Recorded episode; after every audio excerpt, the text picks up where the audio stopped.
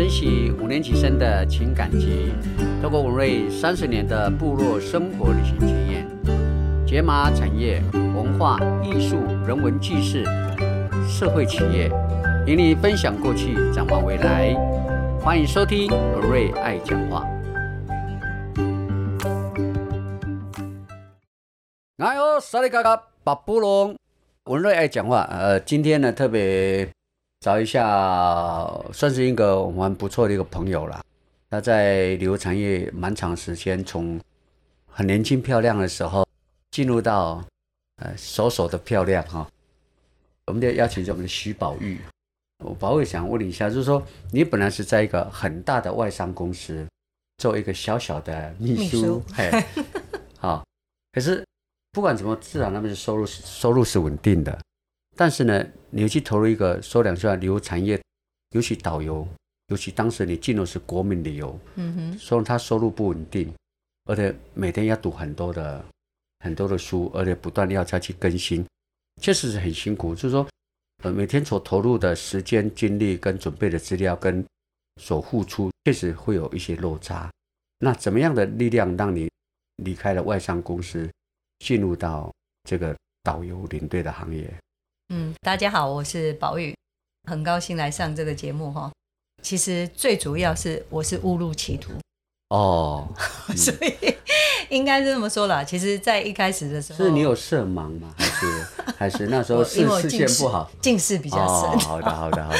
没有啦，最主要就是说，其实，在早期的时候。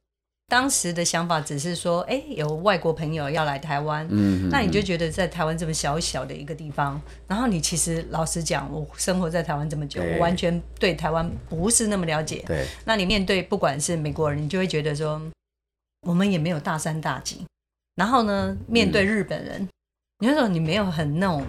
自己觉得啦，就是说没有那种细致的文化的东西，还有就是对，就是像日本那样子很很优美的那种什么文化的这种东西。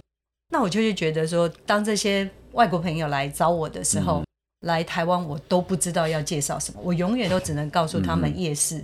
那我就觉得说。这好像不太对，对对，所以就是刚好有一天，我就觉得说，是不是需要，就是说，其实我的想法很简单，只是要带他们玩，然后可以介绍一下台湾好的东西。可是当时当时有一天，就是看到哎广告，就是说协会啊有个领团协会，然后当时观光领团人员发展协会，对，好，当时那时候蛮多人。拿广告的哈，都在捷捷报那当时是捷运报的广告。就是，可是从那捷运报来的素质都还不错了。坦白讲啦，对，当时当初很少在那个 夜市在花，可能来的都没办法涨一这。没有了，但是因为当时真的捷运报，我觉得是被月报的率是很高的。对，所以我们当时呢就看到，我就觉得哎不错嘛，因为反正秘书的工作其实是比较固定的，嗯所以呢我就是下班后就可以去上个课。那当时也只是觉得说，哎，只是简单嘛，台湾就这么小，应该不用学太多。对你第一个入门的课，第一个是听谁的课？第一个入门的。就是有基础班嘛，有林东嘛，有张正华张老师，还有张张嘛，应该是张。还有现在雄狮的总经理嘛，那个黄信川嘛，哈，对不对？对，就是没有刘瑞嘛，哈。应该有吧？后没有没有没有没有。但是张振华老师是第一位啦。哦，对。你对他课，你觉得上的怎么样？你觉得很好啊？我就觉得当时就是觉得是一个诚心的来讲，很诚心来讲，真的很诚心啊。对啊，那时候就觉得哇。是一个谦谦君子这样子，哎，介绍台湾这样子，哎，好像感觉就是有条有理，你会觉得他他确实讲的这很有系统。对，那时候就觉得说哇，原来台湾有这么多的东西。那当然，呃，其实乌尼他就很喜欢讲那个张振华张老师很喜欢龙生九子，拿九子？饕餮啊？还有呢？饕餮啊在在屋顶上面是什么？吃虎啊？啊，在那个屋檐下面是什么？屋檐下吃虎啦，那是吃虎。那有有的是在屋顶上面。那鳌鱼啊，你是讲的是那个啦，那个横梁架上面的那个是鳌鱼啦。哦，对。黄火的龙是什么？鳌鱼啊。哦，就是你除了到尾都讲鳌鱼一只，还有八只在哪里？我有讲饕餮，都有。好好好，对对对，还有碧玺。啊，这个是 台台湾的嘛哈。对。然后我们再回回顾一下了，哎。那个张张老师讲原住民嘛，哈，是。那你那边学到什么？基本上会有一个入门嘛，哎就是对原住民的入门。当然，当时的原住民，我们讲说，他本来的很多的资讯都是很概括性的，对，非常粗略的。你这样讲之后，就他讲的很浅就对了。没有，我意思是说，当时台湾所有的资讯其实也没有这么的，嗯嗯确实是没有这么多的研究。是，对，那当时我们就是只能就是最粗略的，但是我觉得那个粗略已经是哎、诶超过一般人对于我们讲至少九族这样的一个东西，就是再多一点点。那是。之后没有我的意思是说，该还有还有姚启中的古迹嘛，对。对古今，对其实应该讲说上至天文地理到最后的地址，所有的每堂课你就是都要去涉略。所以这就是我刚刚讲，就是说当时在学的时嗯候，只是觉得说哦，我只是想要学个一两堂课，或者是说哦大致了解台对湾，没有想到你就是要牵扯的范围。它有这么的广泛。对，然后当然在这中间，我就是对人文跟所谓的生态就是特别感兴趣。尤其是在户外，不管是走植物啦、昆虫你看到的这些东西，对。还有人文，所以这方面我记得当时。植物植物嗯。是谁在讲吗？开始的话应该是慧玲老师，那最后就是那个郭纯梦老师，他进入到一个世界观蕨类，世界，没有台湾的蕨类之父，呃，应该讲说一开始的叫世界观，从世界看台湾，对。然后之后再慢慢把它说到是在台湾里面发现全世界最稀有的一些蕨类植物。也就是说你是为了认识台湾，然后去参加了台湾观光旅团协会里面嗯。的入门的系列的课程，是的，从那边发现到说，包括户外的田野调查，让让你对台湾的人文文化充满的兴趣。最后哪一个关键让你离开职场完全投入？哪一个关键？哦你这么不理性呢？啊这个关键就是他也没有在，面里面有漂亮的男人吗？也没有不。是这个关键，其实哦也很好讲，就是我们公司没有再续约。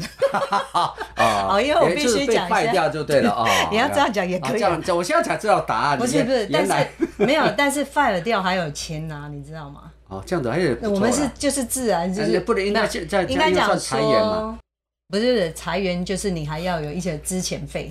但是呢，所谓他不续约，是因为我们外商公司，他们很多的行政人对。员都是用签约制的，对。对对，就一年一年签，对对对但是后期就是没有再续签了，对。所以那就是让我真的就是踏进到旅游业嘛，我就觉得就是刚好是一个契机对这样子。那进入到旅游业的时候，这刚开始你们那一起的哈，我发觉到双鹏啦、云翔啦、怡惠啦，他们都很努力缴钱去参加户外的活动，你是最少的哦。那是你因为收入那时候我应该都就是在上班吧，哦，就在上班关系哦始的时候，哦，对啊，这样你会不会觉得有数位落差？什么东西会落差就是？说跟人家学习数了，你的课比人上的少，户外参加的比人家少会，我少。后面有追上。对 对，好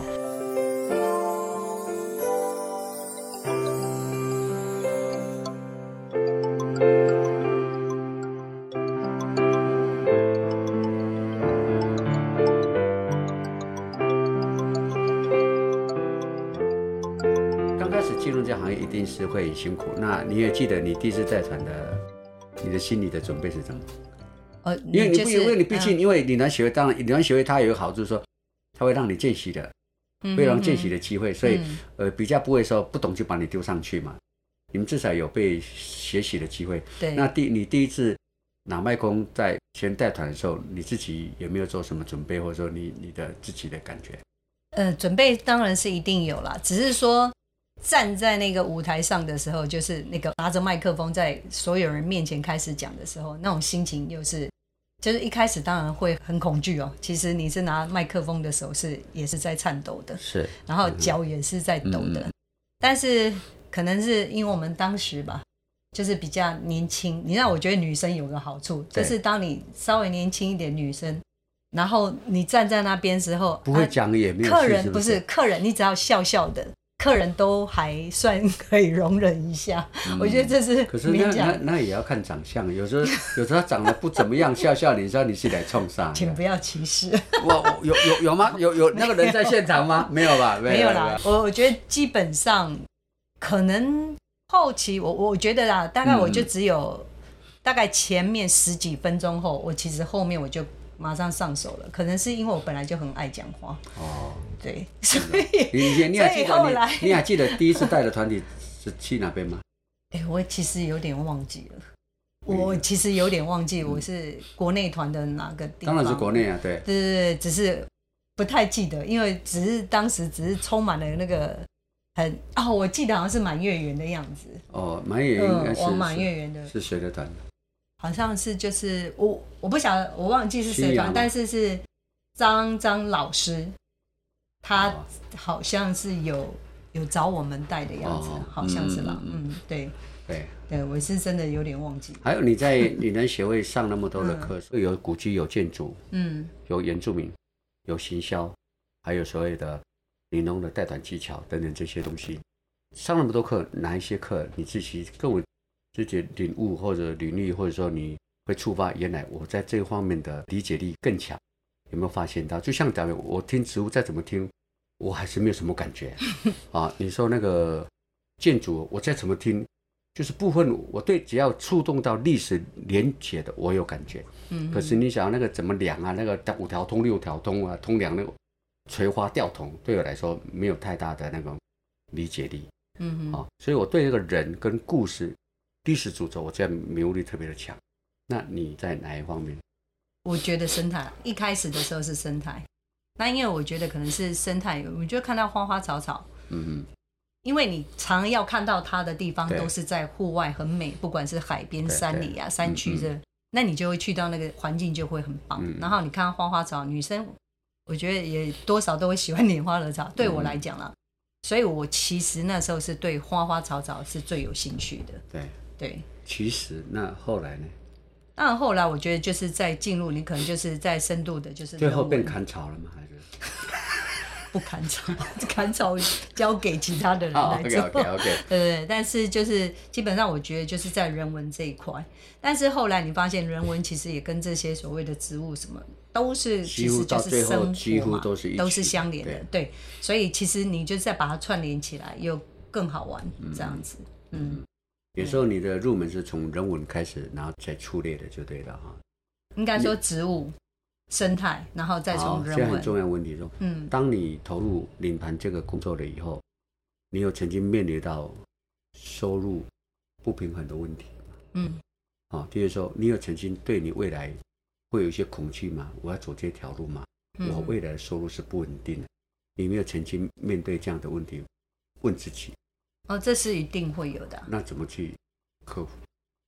我觉得就是让自己更厉害吧，让人家就可可以看到自己，然后你可以去多接 case。可是其实我们自己还是就是说，嗯你自己带带了一阵子之后，你对对团性也会有一些选择性，就是了。嗯嗯，对，那所以有时候会觉得，我还是宁愿先上课，不见得一定要选择这样的一个团系就是了。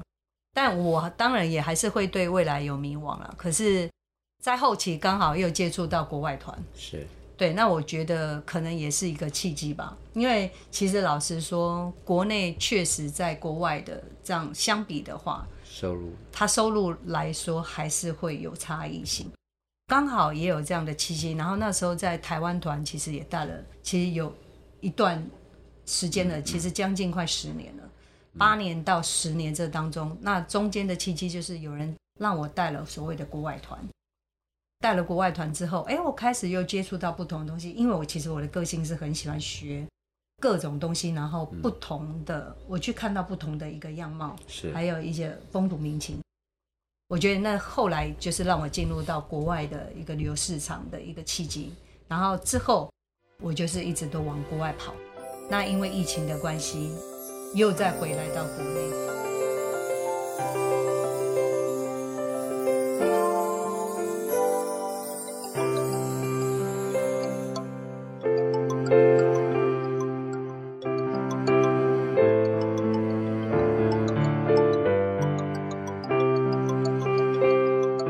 我长期在做领队，我常常就是给一个领队观念啊，一个成功的国际的领队或导游来讲，必须要从国内开始，因为如果你不从自己国人开始，我认为它的串联都有限嗯啊，都很有限，因为毕竟你是出发点从台湾开始，而且台湾的历史有时候很多都可以跟世界脉络可以可以同时被呈现、被发现的。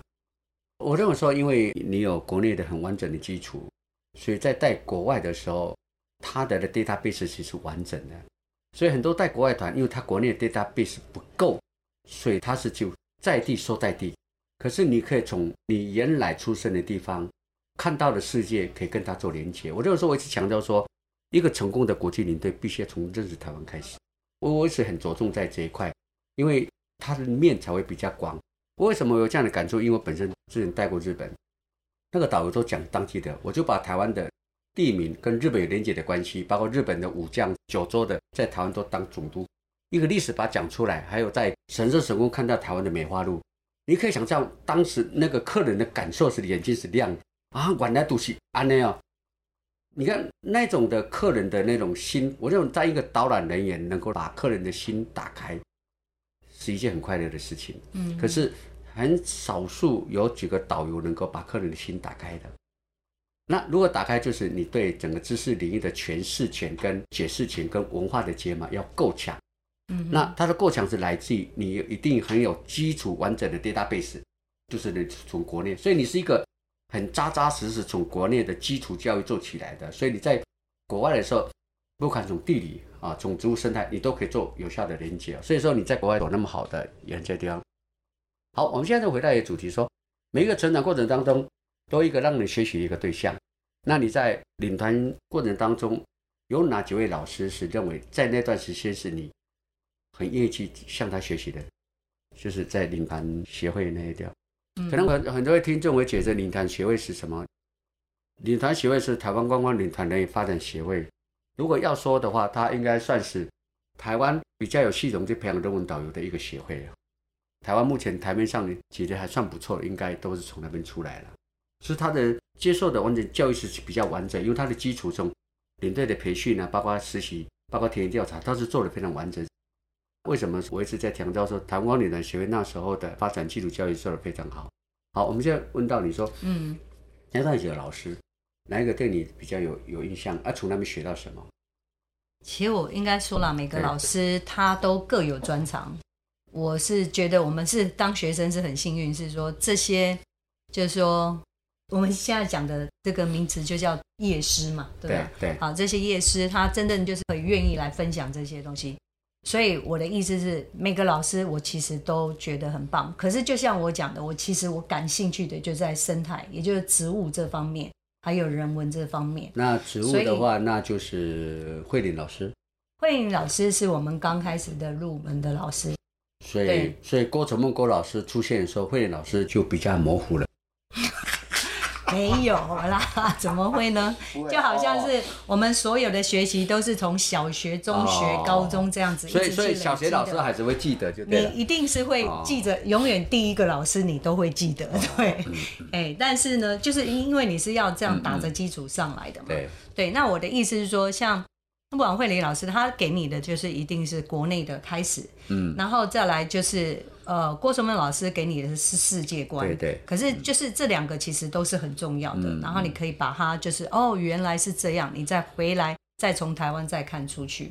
所以我觉得就是植物方面，我觉得我真的哎，我觉得是很很喜爱的，所以我对这方面很有兴趣。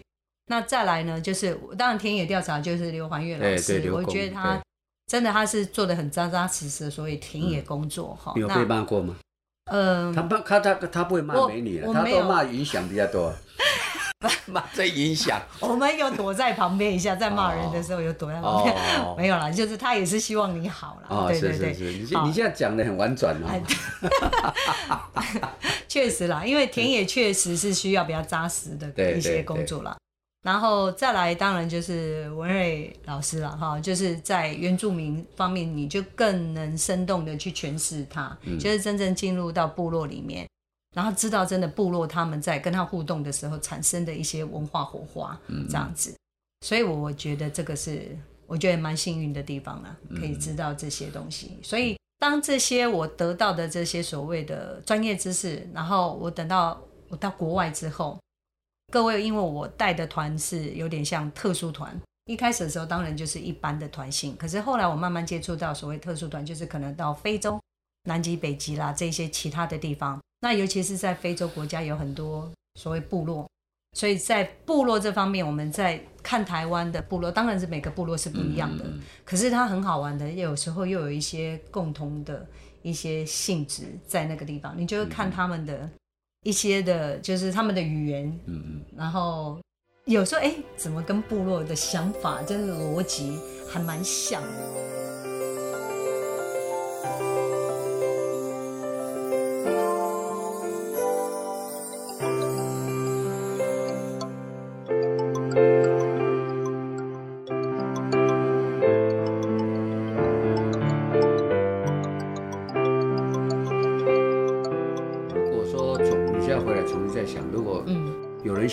进入到国旅的领团，你现在是在国际，你国内国外都可以的。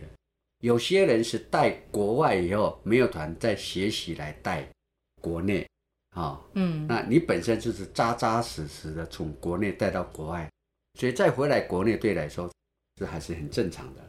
啊，那现在有人问你说，如果一般的人家的一些，现在能进入到这种领队的行业里面，大部分都是。早期都是公教人员退休，比较比例比较比较偏高，极少数像你这么年轻就会去转到国旅市场，真的比例不高哈。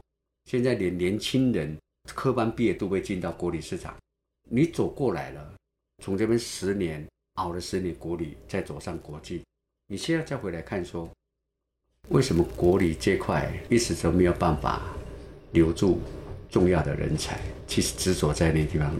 你你走过来走走回来看，嗯嗯嗯，问题出在哪里？我觉得这个可能要谈论的很广，因为我觉得我不需要那么广，我你的感觉就可以了。没有，很简单嘛，是不是收入的问题？好，是不是可以做个职业问题？另外是说，是不是还有它的天数延长性？就是职业的寿命很短。啊，一般以前早期那种说带国内的太老带起来就不舒服，可是国外你老还没有关系。那个年龄也有关系嘛？另外，国内是不是太琐碎，太琐碎了？因为它确实很琐碎，很多因素嘛，就类似这样。对对。但是我要讲的就是说，其实第一个啊，我如果像我们就是出国之后，你看到国外的他们在做的很多的观光，他做的很多的整个结合，你就会觉得说，人家为什么可以做那么好？我们在台湾还有很多东西，就是说，例如一个景点，我就是永远只有这个景点。的地方他做得好，可是他旁边完全没有办法去做串联，就是说你沿途的有一些东西，他没有办法，不管是在就是它的整个交通串联，或者是人文的串联，还有就是其他的整个，就是你沿途从你出发地一直到最后的目的地，其实我觉得它不管是在设施，或者是有一些软体的方面，它还没有办法，有时候是跟。国外，它可以整啊整串的一个整个连接的非常好，这是一点。然后再来第二点呢，我会觉得就当然就是刚刚讲到的收入问题。嗯嗯，我觉得这很现实面的，而且再加上啦，我觉得就是说在国内旅游啊，很多人会觉得啦，国内旅游它不需要太多的专业知识。其实我早期的时候，我们在带团的时候。很多客人，或甚至我们周遭的一些领队朋友、导游朋友，就会觉得说，国外团不需要啊。甚至在我回来，就是从因为疫情的关系，然后再回来到国内领队，他就会跟你讲说，啊，你要回来带国内团啊，那你就讲国外的东西就好了。那我其实我就跟他们讲，其实我就是讲说，我在台湾我还是会讲台湾东西，我不会去讲国外东西。国外东西会让我提到的，一定是刚好跟国内有连结、连结性，所以我会觉得有些人会把带国内团把它当做是太简单，应该是很简单一件事情。但其实像我们走国旅这么多年，尤其其实你看我离开了国旅也其实好一阵子了，也将近八呃八九年以上到十年，所以我再重新回来，我都觉得有点困难了。当然我需要点时间再重新再把它找回来那个感觉。那个节奏，还有所有的知识，我还是我花了一段时间再把它找回来。因为你回到国内之后，你才会慢慢发觉说，哇，有很多东西。第一个，它是不断的一直在更新当中的；第二个还有很多的所谓文化知识也在不断更新当中。第三个，我觉得客人也不断在进步当中。我认为差不多，这我认为也很重要的一个概念就是说，你所面对是大家熟悉的环境，你要比人家更清楚。我从做旅游做三十年，我始终我的观念就没有变过，带国外比带国内还简单。我自己也带过国外，虽然英文不是很好，我可以带到缅甸，带到。泰北金三角，从瑞丽那边开始走进来，也到北越，最早进到北越，我们要拿路条，我们都都进去过哈。你看我到缅甸边界是用军队保护的，你们也碰过类似这样。然后前面警察，后面是用用军队拿枪的这样。因为国外基本上对有些游客来讲，因为他到那都是新鲜的，什么都是让他很新鲜。那当地当然还有一些地陪，所以对他的新鲜度、好奇度。有时候就可以满足一个领队，不需要介绍这么的多。那一般你啊也会介绍，因为领队你不是导游，所以他没有赋予给他很多，你一定要解释很多。所以到此是这么问题，我就认为说，一个成功的导游还是从国内开始。我这个我做三九从来都没有变过。嗯，我稍微讲一下，应该是讲说国内跟国外各有它困难的地方。其实我不觉得国外团是简单的。呃，国外团你会觉得简单，是因为你有地陪。可是有很多地方，像他们欧洲，他们叫租改，他们很多是完全没有地陪。可是他们常常可能就是在国外，尤其欧洲，可能面临的所谓的罢工啦，然后还有很多的就是天候状况啦，还有就是在国外的时候碰到一些状况的事情，他可能都是要自己去面对的，因为国外团的领队基本上就是只有你，你没有地接的。其实这对他们来讲都是一种困难。再来就是讲到那个所谓的战乱国家，其实我面临到像我带的很多的，呃，像我去的一个非洲国家叫普隆地，他那时候一进去之后，他就发生了战争，内乱了，开始在杀人了，所以我们完全不能出去，我们只能在饭店里面，就是窝在里面。客人当然就是觉得哦，好可惜，他都不能出去，那当然他也会紧张啊，也不知道局势会怎样。可是我要开始烦恼的是，我第一个，我今天住的这个饭店，我虽然只能在饭店里面，可是我在饭店里面，第一个会不会有人攻进来到饭店？因为那一间饭店都是外国人，然后当地人我们也怕他会这样冲进来。第二个就是明天的机场会不会开？这也是我要去面临的问题。而且我们的当地导游其实也不是算是他当地的导游，他是隔壁国家叫乌干达，就是同样的这个乌干达的。当地导游地接带着我们游历了几个，大概三个国家这样子。所以老实说，他在那边，你说他有没有政治资源？呃，就是我们讲说有没有资源，其实并不太有，也是不太有。所以我会觉得说，在这样的一个状况下，而且那个国家其实我们在进关海关的时候，他你还是要做一些贿赂的动作。好，所以他太多的充满不确定性，我觉得那一种困难也是一种。OK 了，我我可以认同，就是说，在国外里面，如果你把它弄在操作方面，会比国内的变数更大，这是这是事实，这是没有错。可是呢，从另外一个角度来讲，那个有时候是人不可抗拒的东西。有些是旅行社为了要做特殊团，他是甘愿去冒险。因为我自己也排过，我都知道。我为什么去排那一个到缅甸边界那个地方的？因为我要突破，我自己也好奇。那第二，那种路线利润比较高。这个不可否认的，因为它是一种探索。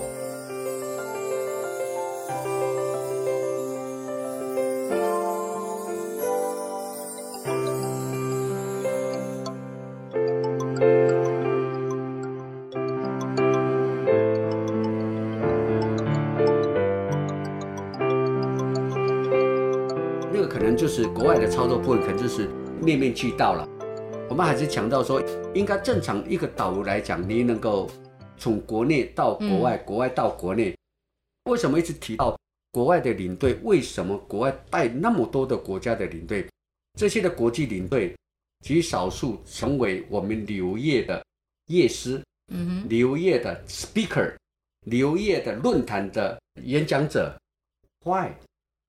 到底是出了什么？我一直在探讨这个问题。实际上最大的问题，我认为说很多带国际领队的，他少了那一份所谓嘛，就像国内的那种，第一个知识探索的精神，第一个田野调查的精神，第二个愿意花钱再去做学习的这个这个精神是没有。嗯，这比较少的。我们坦白讲，你知道在欧洲，我曾经跟一个一个领队你都认识，他去去过欧洲那么多趟了啊，很多趟，我在身上看不到他有欧洲的气息。我请问他说，你可不可以用一年有一个月时间，你可以到亚维农一直待一个月看看？我相信你待一看看，你的世界会被改变。当你被改变，你会内化。那为什么很多带欧洲的人领队带久的时候，他身上看到就是我们所看到是操作熟练，没有问题。你刚讲的，我们碰到什么了？我们碰过什么？是操作熟练，因为他到过很特别的操作熟练。那然后他的所看到这个国家的知识、know how、视野、当地的艺术跟文化，他没有内化到。我们看到那个内化，你有内化才会被感动的。我就觉得他是很可惜的。我怎么会这个强调说，由国内的基础就延伸过去，你的看的视野会会比较广的。那就我们就刚提到，我们就你认识我们的赵先生嘛，哈。不会老，我我觉得就是说，学习这种东西，其实我碰到的很多的国际领队也都非常棒，而且他们在艺术方面他们是有下功夫的。你知道，在国外也有很多你要看的，不管是博物馆，就是很多的画啦，还有建筑。他们其实都下了非常非常多的苦心，这是不可否认的。嗯嗯。但是我就是说，当然，我觉得就像国内团，国内的领队也有很多，哇，导游，对不起，国内的导游也有很多，也是便宜就是啊。所以，我我觉得基本上就好像我们现在这就是 也不是啦。我的意思就没有啦。我的意思是说，它其实都是各有各有好跟坏的啦。你不能完全是以说国内国外。而是没有没有，我我不是强调说，我是强调说，为为什么国外的做国外到那么多一百多个国家，他身上的产生的智慧能量真是不可限量，绝对不可限量。可是到目前为止，我做了三十二年了。我们以前看过传统的这个领队、国际导游是沿路办签证的，这些老老前辈我们都都看过。你们现在都还还 OK，以前的老导师我也要沿路办签，对不对？沿路办办签证啊，到下一站不知道要会不会过，不知道这种的。我我就是，毕竟这是少数，没有像以前那么多。毕竟这是特殊形成少数，可是以前民国六十八年以前那个是更少数的嘛。嗯，你可以想象。所以，因为我们是看过这样一个过程，我们是在探讨这样一个过程，这我们会去比较说为什么。走那么多的国家，这样能量没有累积在他的身上。我们一直在探讨这个问题。那他呢？我觉得最大问题是来自，因为他原来的基础的 database 是没有的。因为一开始完了以后就开始带国外团了。你知道带国外团要回到国内了，他很难的，因为他已经在欧洲嘛。一听到欧洲的时候，他的心态就转不回来了。不要说什么，光是国内一个开九人座的小车，现在开国旅他就觉得。他就觉得他已经降级了。嗯哼，我觉得为什么会有这样的心态？这个我认为说，一个导游或者一个领队应该服务的基本精神，我认为最主要说，我们在从事观光，很多的观光从事观光，极少是从基础基础累积起来。你是从基础过来的，你注意看你朋友带欧洲团，哪一个从国内基础出来？比例不高哦，基本上是不高的。那我们过去也是，我自己虽然英文不好，我们之前也是带过欧洲。我知道欧洲的操作方式，以前早期都是伽利略直直接组团社，然后他就发给各个各个地方去去接，就丢给一个组团社，然后他会再去分分包，就像你们会丢丢给哪个组团社啊？有些是各自丢的啊，各自丢。像我到缅甸是各自自己找各自丢的，啊，有些是组团丢给他，他会去发的嘛。当当然题题外话。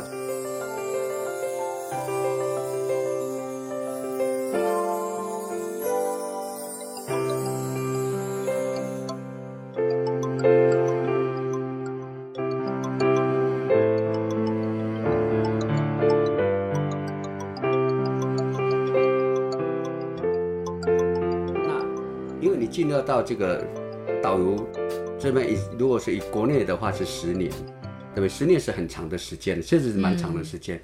这十年当中，你认为说十年当中你累积学最多的，让你觉得改变最多是哪一个元素让你改变？就像我改变最多，可能就是爱丽丝那边学最多。哦，我去当志工，我看到了我以前看不到世界第一个艺术，另外一个世界部落剧场。刚我看到这个三个，就现在我用到，因为我五年当职工，我看到这个我看不到的东西，那你在这十年当中，你你有看到学的东西？我觉得当然就是从我觉得像田野调查，对。还有就是文瑞大哥的这个所谓进入到部落，对部落的不能讲说是没有那么严重的叫文化解读啦，但是就是说至少你在进入这个部落的时候，你是以不同的，而不是以那种纯粹观光客的角度，然后去做所谓的文化的诠释，你就会更是以有时候就是可以站在，甚至有时候是可以站在他们这个部落来告诉人家说，其实他们这样的一个方式，你不能用我们自己的逻辑去想。人家部落的一个文化的一个，我们讲说他的走势，或者是他今天他这个行为，哦，他就是因为懒惰，或者就是因为怎么样。我我觉得这个是真的，我是从文瑞大哥这边学到很多。还有就是在田野调查的时候，我们到那边之后，事实上很多尤其特殊国家，很多都是根本第一次去的，因为那些地方可能根本很多人连听都没听过。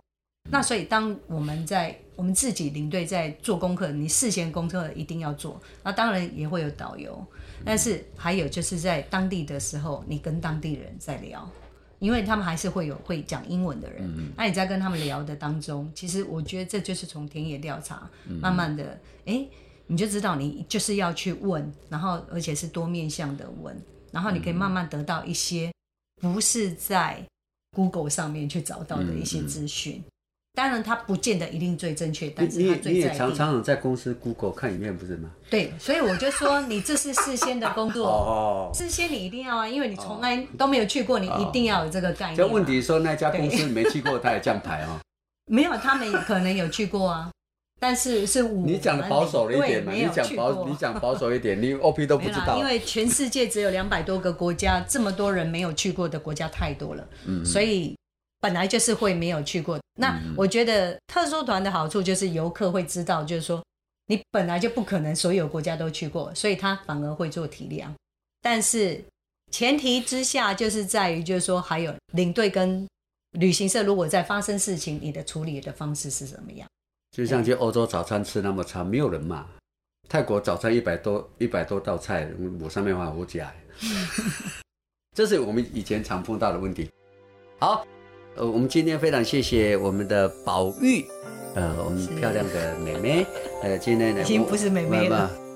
我们也有争吵，也有争执，但是我们就是，呃，每个人有自己的立场，我们来分析一下，因为，呃，旅游行业本来这知识是很多元的，对，呃，见解不同，但是我们必须容许每一个人的观点，这个就是当一个导游，当一个田野调查应该有的基本的内涵，OK 吗？我们今天非常谢谢宝玉。